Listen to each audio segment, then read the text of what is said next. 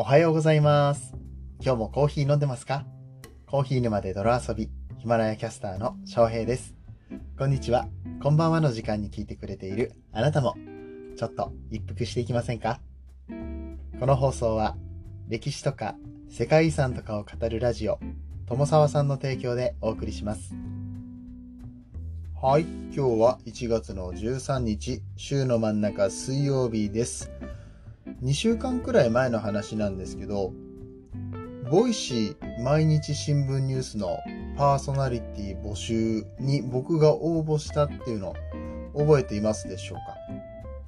ちょっとニュースパーソナリティさんを募集するということでね、応募させていただいたんですけど、そろそろ結果が出るんじゃないかと思ってまして、まだ連絡がないんですね。これ連絡来るのかな？この、落ちてた時ね。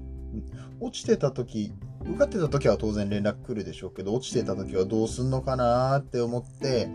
えその応募要項のページ見に行こうと思ったんですけど、もうあの応募が2週間前に、2週間ちゃうわ、1週間、10日前か。10日前ぐらいに締め切られていたので、もうページが存在してなかったんですよ。だからちょっとわかんないんですよね。うん。ただまあ、こう、結果はわからないんですけど、今後、もしも同じようにこうニュースパーソナリティさんのオーディションみたいなのがあった場合ね、うん。まあ、僕がそれをやりたかったらの話なんですが、流暢な朗読とか、滑舌とか、あとは声の調子とかね、いろいろ必要になってきますよね。まあそういうボイトレとかしてるわけじゃないからね、その NHK 的な、えっ、と、なんとかニュースのパーソナリティなかなか難しいのかもしれないんですけれども、まあ、いつでもそういうところに行けるように、えー練習はしておきたいと思ってます。でただあの、練習ってだけじゃなくてね、この番組もコーヒーに関連するニュースは、えーちょくちょくと紹介していきたいとは思ってます。まあ、特にコーヒーの経済効果ってすごくて、えっ、と、これちょっとね、調べたんですけど、8兆3300億円ほど。あの、どれくらいなんだろう、これって。あの、経済ニュースに明るいわけじゃないから、この金額がどれぐらいかわかんないんですけれども、あの、実は石油に次いで2番目に貿易取引が大きい、取引額が大きいのがコーヒーなんですよ。なんで、まあ、この番組はね、コーヒーは人生に役に立つんだよっていうようなお話をしてるんですけれども、こういうあの世界的に見ても、経済を動かしているっていう意味では、このコーヒーのニュースっていうのには明るくしておきたい。えーそんな風に思っております。ということで、まあ、若干練習の意味も込めつつ、えー今日はニュースを読んでいきたいなと思います。えっ、と、このトークテーマ、ニュースのタイトルなんですけれども、JR 東日本がコーヒー提供ロボット企業に出資というお話をさせていただきます。この番組は、コーヒーは楽しい、そして時には人類の役に立つというテーマのもとお送りする毎日10分から15分くらいのトークラジオとなっております。皆さんの今日のコーヒーがいつもよりちょっと美味しく感じてもらえたら嬉しいです。さて、ニュース読んでいきますけれども、丸々記事を読んでいくとどうもつまらなくなってしまう感じがしますので、こう間間にね、えーちょっとずつ僕の、えー自分の感想を挟みながらも、えー読んでいきたいと思います。ちなみになんですけど、ニュース記事って、えっと、何々したとか、何々だみたいな言い方、えそういう断定的な口調で終わるじゃないですか。で新聞とかもそうですよね。でえーなんだろう。政府は13日、13日の5時から会見を行う予定だ、みたいな、えー書き方してありますよね。で、あのーこれは全部、何々ですとか何々ますみたいな口調に言い換えた方がいいらしいです。これは、あの、パパ丸山先生に教えてもらったんですけれども。で、あの、今から読む記事も同じですね。でそこのところをちょっと変えながら読んでいきます。本当は、この記事をコピーして、どっかメモとかに貼って、語尾をこうパソコンで修正したりとか、した方がいいんですけど、今日ちょっと、またしても深夜に、深夜2時に 収録してる関係で、まあちょっと睡眠時間の確保っていうところもあって、あの、そのまま、えー読んでいきたいと思います。ぶっつけ本番です。はい。ということで、えニュースの記事を読んでいきたいと思います。ニュース記事読むまでに5分喋ってるっていうね、さっさと話せやって話なんですね。はい、すいません。じゃあ読んでいきますね。JR 東日本、コーヒー提供ロボット企業に出資。JR 東日本のシンガポール現地法人、JR 東日本東南アジア事業開発は12日、コーヒーの提供を自動化するロボットを開発・提供する現地の新興企業、クラウンテクノロジーズに出資したことを明らかにしました。出資額は非公開です。日本の駅中事業に活かせる新しい技術やサービスを探していた JR 東日本と日本進出に意欲的なクラウンの思惑が一致し出資に至った、至りました。まず、日本の管轄する駅でテストマーケティングを実施します。いや、ここまで読んでね、あの、すでに、あの、あれですね。うん、あの、あれですね。うん、難しいな。これ、やっぱりちゃんと書き出してやっていかないといけないと思うんですけれど。っていうか、あの、JR 東日本がシンガポールに現地法人があるっていうことをまず知らなかったんだけどね。こういう、あの、経済事情だとか、あの、日本の企業がね、海外に進出していることだったりとか、いろいろ知っていかないといけないですね。はい、えー、続き読んでいきます。クラウンテクノロジーズは、カフェ運営会社からスタートしたテック企業。AI や IoT、ロボットアーム技術を組み合わせ、コーヒーの受注受付から提供までの一連の流れを無人化、自動化するシステム、エラーを開発している、しています。そう。最大で1時間に200杯のコーヒーを提供可能だそうです。すごいですね。あの AI と IoT の技術を駆使して人がいなくてもコーヒーを入れてくれるマシンをこう駅中で、えー、置いていくという話ですね。このロボットテックってすごく今開発が進んでおりましてシンガポールでは他の企業さんかな僕他のマシンは見たことあるんですけれどもちょっとね今回はまた別の企業さんみたいですね。あの見た目もすごくかっこいいんですがちょっと声ではなかなか伝えるのが難しくって。あのいやかっこいいです。かっこいいですとしか言いようがないんですけれども。はい。JR 東日本東南アジア事業開発は2019年から駅中に活用できる技術としてクラウンに注目していました。新型コロナウイルスの流行を機に JR 東日本の駅で乗客数が減少したことや消費者が非接触型のサービスを好むようになったことも出資の背景となっています。JR 東日本東南アジア事業開発の大宮山敏夫マネジングディレクターは NNA の取材に対し、当社とクラウンは今回、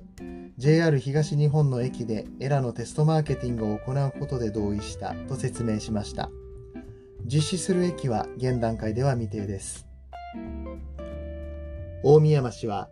エラの強みは AI やロボットアームなどの各技術やサービスの組み合わせ方が洗練されている点であると指摘しています。カフェ運営企業が始めた事業であるため、コーヒーの豆選びから提供までの一連のサービスが細かく設計されているという点も挙げています。クラウンは2020年10月から中央部ラベンダーのカフェ、クラウンコーヒーでエラを運用しています。国内で近く30台を追加投入する方針で、事業開発段階のシリーズ A の資金調達も実施する予定です。中央部ラベンダーのカフェがどこ？かわからん。中央部ラベンダーって何？はい。えー、ということで、えっ、ー、と、ニュースを読んでいきましたけれども、いかがでしたでしょうか？うん、ロボットアーム、えー、日本でも見られるっていうことですかね。これ JR 東日本の駅で、まずは試すっていうような書き方がされてましたけれども、これは日本の駅ってことでよろしいんでしょうか？多分そういうことだよね。特にあの、現地のっていうふうに書かれていなかったので、おそらくは日本の駅中、えー、どっかの、まあ、東京あたりかな、東日本なんでね、えー、何件かでテストマーケティングをするっていう形になるのかなと思います。ちょうど緊急事態宣言も出たということで、こういった、え、ロボットテックの話っていうのは、うん、あの需要を感じざるを得ないっていうところがありますけれども、うん、まあ、その前もちょっとね、ロボットの話はしたんですよ。この番組で、こう遠隔操作でコーヒーを入れることができるロボットの話とかね、いろいろしたんですけれども、やっぱりバリスタの仕事っていうのはただコーヒーを入れるだけではないので、もちろんこういうマシンがあってクオリティの高いコーヒーが飲める場所、もっと気軽に飲めるっていうのはあの非常にいいことだと思いますし、それでコーヒーのえー、消費量、生産量が増えていったらすごく嬉しいことなんですけれども、同時にバリスタという仕事、コーヒー屋さん、もしくはカフェっていう場所ですよね。場所だったりとかコミュニティの提供っていうものは、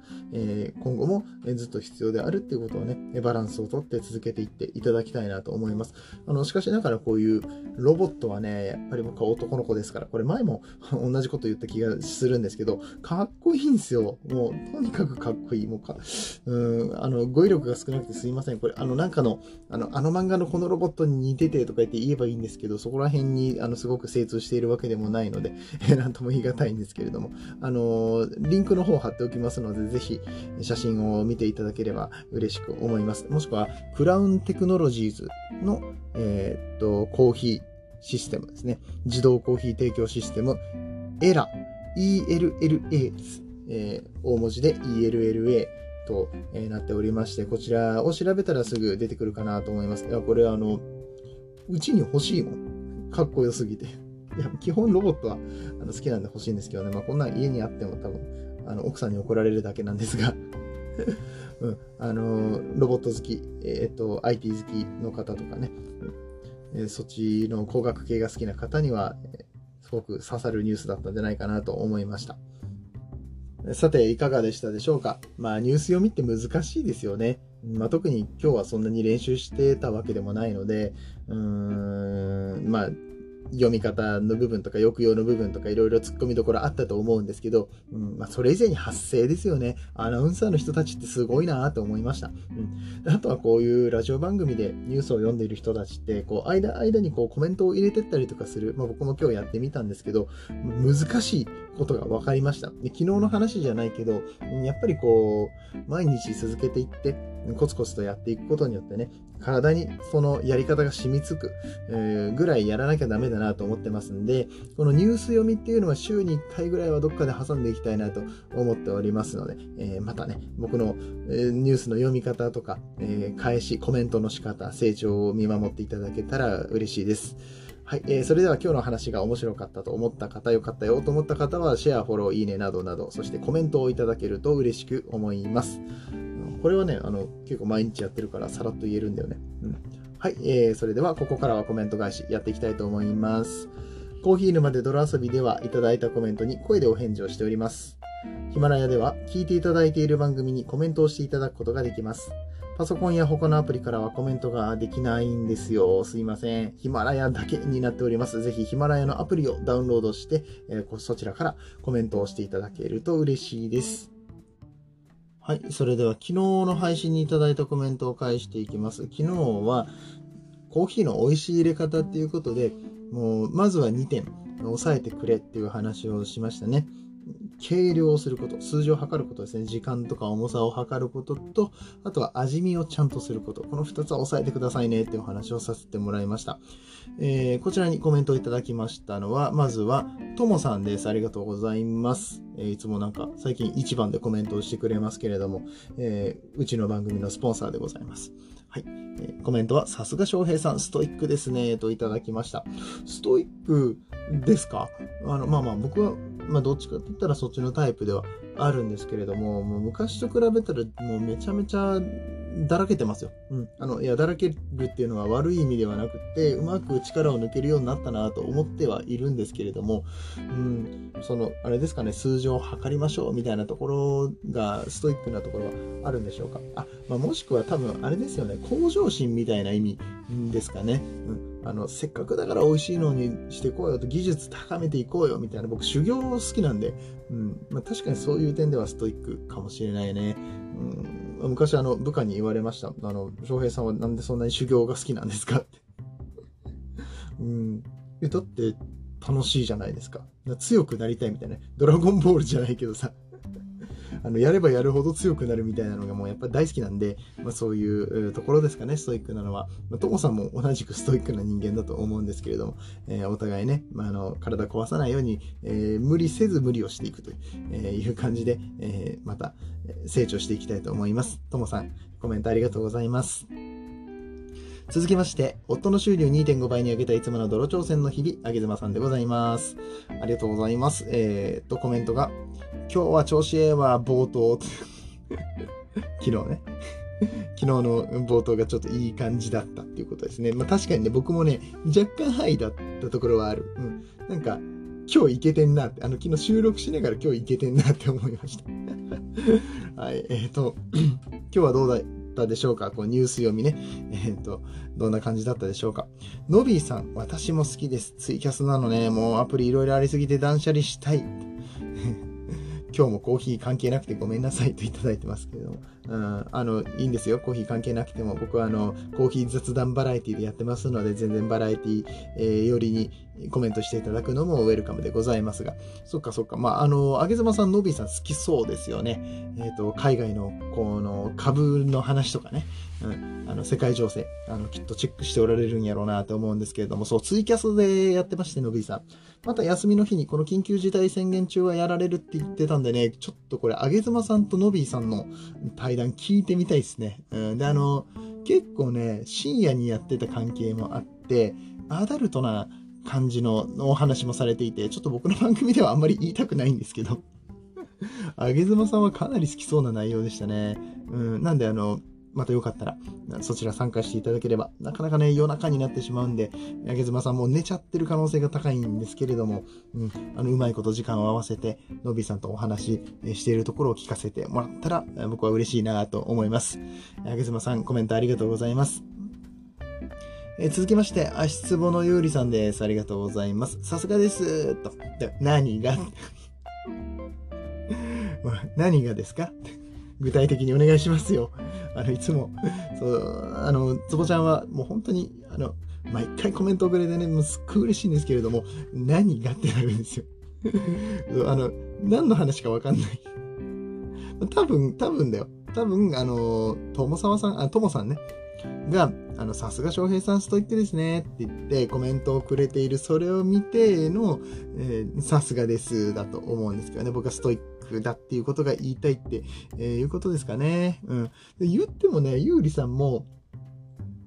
すごいと思うんですよ。もう YouTube もやって、ラジオ配信もやって、子育てもして、で、普通に仕事もあるし、もうね、あの、3人いるんじゃないか説ね、うん、あります。えー、ライブ、いろんなところに顔を出して、Twitter もアクティブに動いていってね、えー、そんなゆうりさんも、うんと、これは、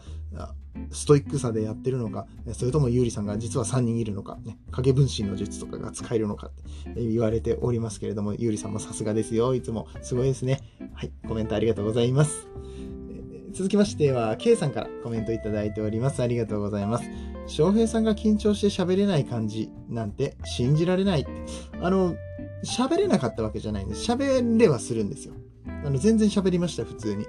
うん。まあ、だから喋り、うん、普通のおしゃべりになっちゃったんです。わかります？うん。言いたいことがちゃんと言えなかったというか、半分ぐらいしか言えてないんで。で、あの時はこういう風に返した方が的確だったなとか、ここでもうちょっとなんかエッジを効かせたかったなみたいな反省点が出てきたりとかするんで、もうあの、まあ、若干そういう音声配信に対するプライドが出てきているっていうのはね、あるかもしれないですよね。だから喋れないってことはないんですよ。うん。で、えっ、ー、と、続きがありまして、蒸らしは大事ですね。時間を置くだけですがね、と。えっ、ー、と、これはあの、コーヒーの入れ方の方にコメントをくれておりますけれども、そう、あの、蒸らしの時間っていうのをね、待たなきゃいけないんですよ。コーヒーっていうのは、え、最初、お湯をかけた時に全体にお湯が染み渡るように、え蒸らしっていう時間を取ります。蒸らしはそのお湯が染み渡るのと同時にこの余分なガスを抜く。二酸化炭素がね、この熱に反応して抜けていくんですよ。だからこう、ブワーっと膨らむし、こう、ボコボコ泡が出る、空気が出るのをね、結構あのコーヒーってそういうのを見ることがあると思うんですけれども、これは蒸らしっていう作業でして、30秒から長いと1分ぐらいやりますけれども、うん、あのこの作業がすごい大事で、これによってコーヒーの味がしっかり抽出できたりだとか、そのガスがしっかりと抜けてから抽出を始めることによって安定したコーヒーを出すことができるっていうことで、えっ、ー、と、そうですね、昨日はそのコーヒーの入れ方の話の中にね、まずはその計量とかをして、えー、っと、まあ、同じクオリティのコーヒーがちゃんと入れられるようになって初めてこう調整とかができますよっていうような話もしたと思うんですけれども、その蒸らしの作業も、え、しっかり30秒だったら30秒って決めた状態から始めて、あのーまあ、何か変えたいんだったら蒸らしをじゃあ40秒にしてみようかとか、そういう調整ができるようになってくるっていう感じですね。ここの部分すごい大事なんで、えー、K さん、あの、ナイスキャッチです。ありがとうございます。はい、というわけで今日もコメント返し、たくさんのコメントをいただいてありがとうございました。あー、しまった。あの、ワンタンさん、昨日紹介しました空飛ぶワンタンさんですね。ヒマラヤバトンリレーっていうのが、あヒマラヤ祭り、バトンリレーっていうのが今回ってまして、えー、今週末のヒマラヤ祭りですね。そちらに参加する人たちで、えーまお題を回していく。えーま昨日僕が、昨日じゃない、一昨日か、えー、友沢さんからバトンをいただいて、それに答えて、僕はそれを今度は空飛ぶワンタンさんにお渡ししたんですけれども、その内容がコーヒーのキャラクターを作るとしたら、そのキャラクター作ってみてくださいっていうことで設定を考えていただきまして、あの、すごいんですよ。さすがですね、ワンタンさんは。うん。あの、内容がとってもしっかりしておられて、うん、まあ、キャラクター業界で働いておられるっていうことでね、どういう設定で作っていったらいいかっていうのに慣れてらっしゃるんじゃないかなと思いまして、その設定がとっても良かったんで、イラストに、こう、キャライラストを書き起こしていただこうということになりました。と、戦闘女子の小さにイラストを依頼しておりまして、今ちょっともう少し細かい設定をしながら、このキャラデザインをしていってるところでございます。また近いうちに皆さんにご紹介できるかと思いますので、その際にはお知らせいたします。はい。それでは、週の真ん中水曜日、気合い入れて頑張って参りましょう。また明日の朝8時頃にお会いします。次はどの声と繋がりますか？引き続きヒマラヤでお楽しみください。